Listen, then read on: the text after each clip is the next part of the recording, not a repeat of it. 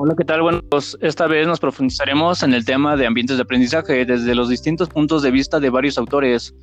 ¿Y tú qué tanto sabes sobre los ambientes de aprendizaje? Hola, amigo. Por lo que he investigado, Daniel Reifert menciona que el ambiente se deriva de la interacción del hombre con el entorno que lo rodea.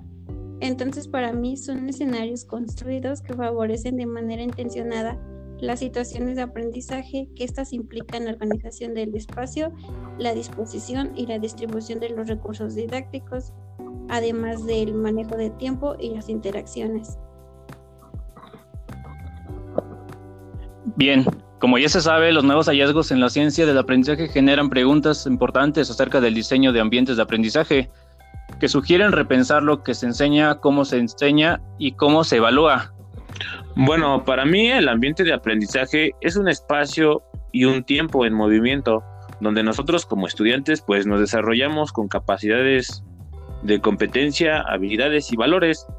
Eh, también por otro lado, eh, estos conjuntos son los espacios pues se puede decir como que físicos, los cuales son el aula, el patio y el área escolar en general. Eh, otros elementos son los materiales, estrategias didácticas, contexto y pues las relaciones sociales que hay entre nosotros mismos. Por último, es puede mencionar que eh, los actores, en este caso, pues nosotros como alumnos, eh, los docentes y por último los padres de familia. Es, así, amigo.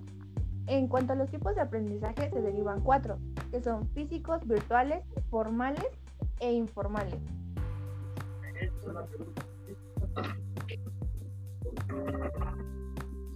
Ah, sí, claro. El primer entorno eh, que rodea el estudiante, pues es el contexto. En este caso es el salón de clases.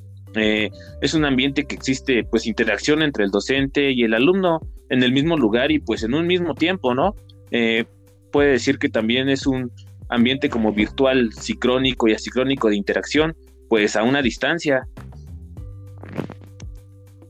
Encuentra en el ambiente formal, el cual menciona que es un ambiente regulado por organizaciones gubernamentales, abordando distintos niveles desde primaria hasta el universitario. Es así que por último, el ambiente informal es un proceso educativo que dura toda la vida y en el cual la persona adquiere conocimientos, habilidades, actitudes y valores mediante experiencias diarias en la interacción con su entorno.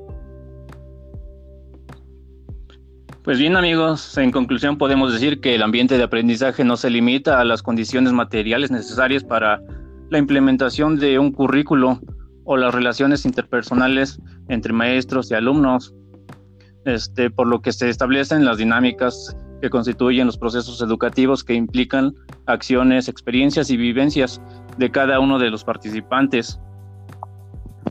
Gracias por escucharnos, hasta la próxima.